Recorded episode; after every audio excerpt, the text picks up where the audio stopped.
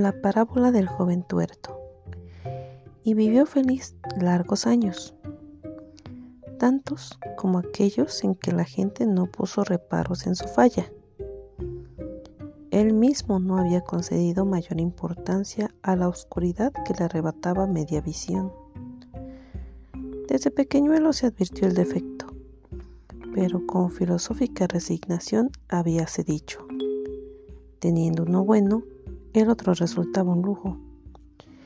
Y fue así como se impuso el deber de no molestarse a sí mismo, al grado de que llegó a suponer que todos veían con la propia misericordia su tacha, porque teniendo uno bueno, mas llegó un día infausto. Fue aquel cuando se le ocurrió pasar frente a la escuela, en el preciso momento en que los muchachos salían.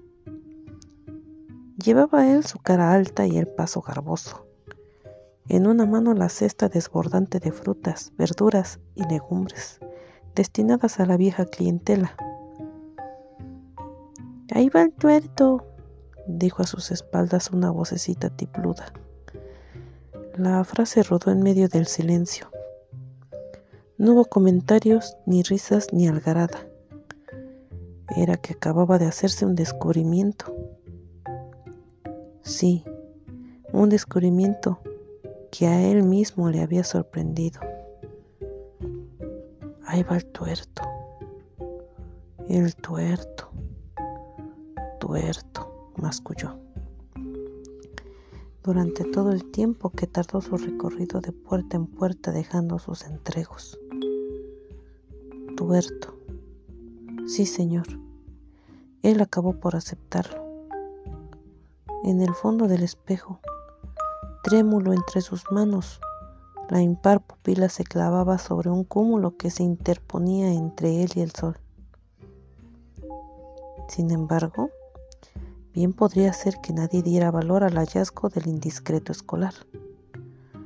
Andaban tantos tuertos por el mundo, ocurrió ser entonces imprudentemente poner a prueba tan optimista suposición. Así lo hizo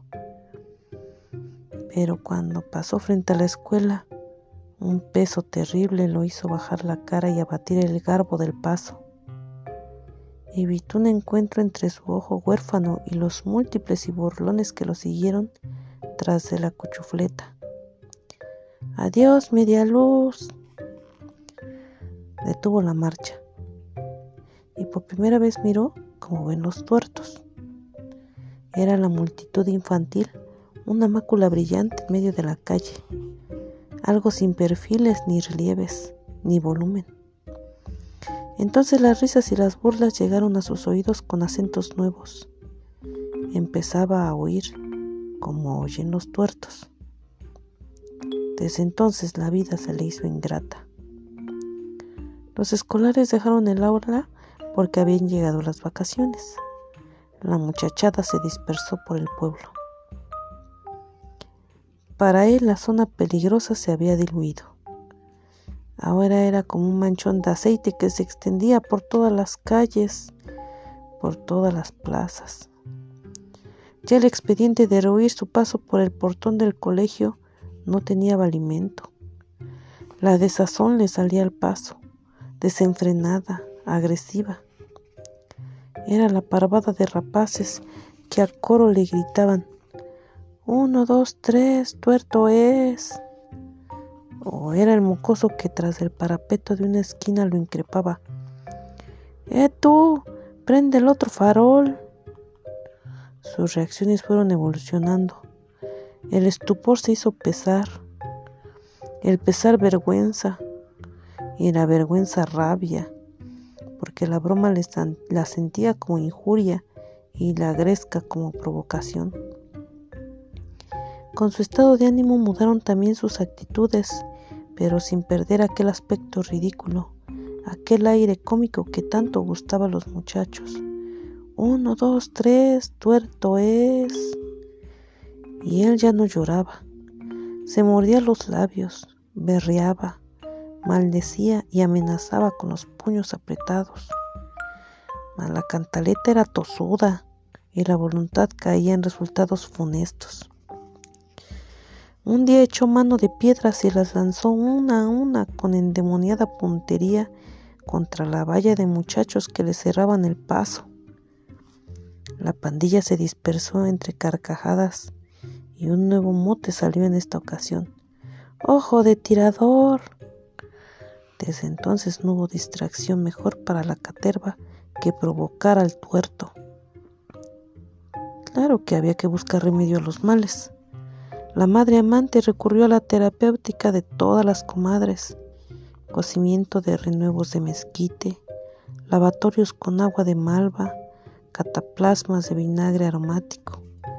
Pero la porfía, no encontraba dique. Uno, dos, tres, tuerto es. Y él pescó por una oreja al mentecato y trémulo de señas le apretó el cogote hasta hacerlo escupir la lengua. Estaban en las orillas del pueblo, sin testigos.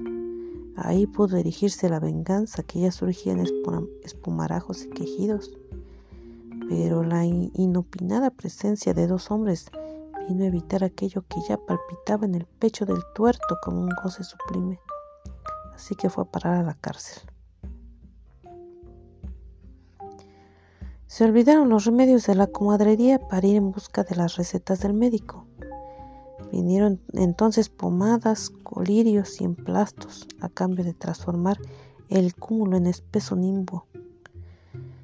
El manchón de la había invadido sitios imprevistos. Un día al pasar por el billar de los portales, un vago probó la eficacia de la chirigota. Adiós, ojo de tirador. Y el resultado no se hizo esperar. Una bofetada del ofendido determinó que aquel grandulón le hiciera pagar muy caro los arrestos, y el tuerto volvió aquel día a casa sangrante y maltrecho. Buscó en el calor materno un poquito de paz y en el árnica alivio los incontables chichones. La vieja acarició entre sus dedos la cabellera revuelta del hijo que sollozaba entre sus piernas. Entonces se pensó en buscar por otro camino ya no remedio a los males, sino tan solo disimulo de la gente para aquella tara que les resultaba tan fastidiosa. En falla a los medios humanos ocurrieron al concurso de la divinidad.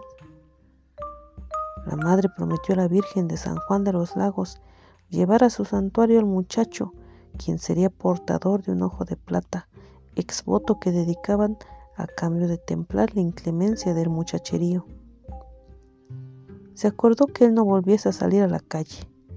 La madre lo sustituiría en el deber diario de surtir las frutas, las verduras y las legumbres a los vecinos, actividades de las que dependía el sustento de ambos. Cuando todo estuvo listo para el viaje, confiaron las llaves de la puerta de su chiribitil a una vecina y con el corazón lleno y el bolso vano emprendieron la caminata con el designio de llegar frente a los altares de la milagrería, precisamente por los días de la feria. Ya en el santuario fueron una molécula de la muchedumbre. Él se sorprendió de que nadie señalara su tacha. Gozaba de ver a la gente cara a cara, de transitar entre ella con desparpajo, confianzudo, amparado en su insignificancia. La madre lo animaba es que el milagro ya empieza a obrar. Alabada sea la Virgen de San Juan, hijito. Sin embargo, él no llegó a estar muy seguro del prodigio y se conformaba tan solo con disfrutar aquellos momentos de ventura, empañándose cuando en cuando, por lo que, como un eco remotentísimo, solía llegar a sus oídos. Uno, dos, tres, tuerto es. Entonces había en su rostro pliegues de pesar, sombras de ira y resabios de suplicio. Fue la víspera del regreso. Caía la tarde, cuando las cofradías y las peregrinaciones asistían a las ceremonias de despedida. Los danzantes desempedraban el atrio con su zapateo contundente.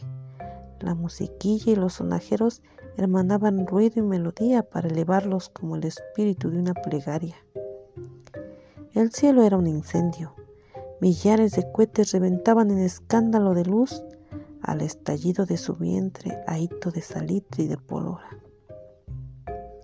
En aquel instante él seguía embobado la trayectoria de un cuetón que arrastraba como cauda una gruesa varilla. Simultáneamente al trueno, un florón de luces brotó en otro lugar del firmamento. La única pupila buscó recreo en las policromías efímeras. De pronto, él sintió un golpe tremendo en su ojo sano. Siguieron la oscuridad, el dolor, los lamentos. La multitud lo rodeó. La varilla de un cuetón ha dejado ciego a mi muchachito, gritó la madre, quien imploró después, busquen un doctor en caridad de Dios. Retornaban. La madre hacía de lazarillo. Iban los dos trepando trabajosamente la pina falda de un cerro. Hubo de hacerse un descanso. Él gimió y maldijo su suerte, mas ella, acariciándole la cara con sus dos manos, le dijo, Ya sabía yo, hijito, que la Virgen de San Juan no nos iba a negar un milagro, porque lo que ha hecho contigo es un milagro patente. Él puso una cara de, estupefacción al escuchar aquellas palabras. ¿Milagro, madre? Pues no se lo agradezco. He perdido mi ojo bueno en las puertas de su templo. Ese es el prodigio por el que debemos bendecirla, hijito. Cuando te vean en el pueblo, todos quedarán chasqueados y no van a tener más remedio que buscarse otro tuerto de quien burlarse porque tú, hijito mío, ya no eres tuerto. Él permaneció silencioso algunos instantes. El gesto de amargura fue mudando lentamente hasta transformarse en una sonrisa dulce, de ciego, que le iluminó toda la cara. Es verdad, madre, yo ya no soy tuerto. Volveremos el año que entra. Sí, volveremos al santuario para agradecer las mercedes a Nuestra Señora. Volveremos, hijito, con un par de ojos de plata. Y lentamente prosiguieron su camino.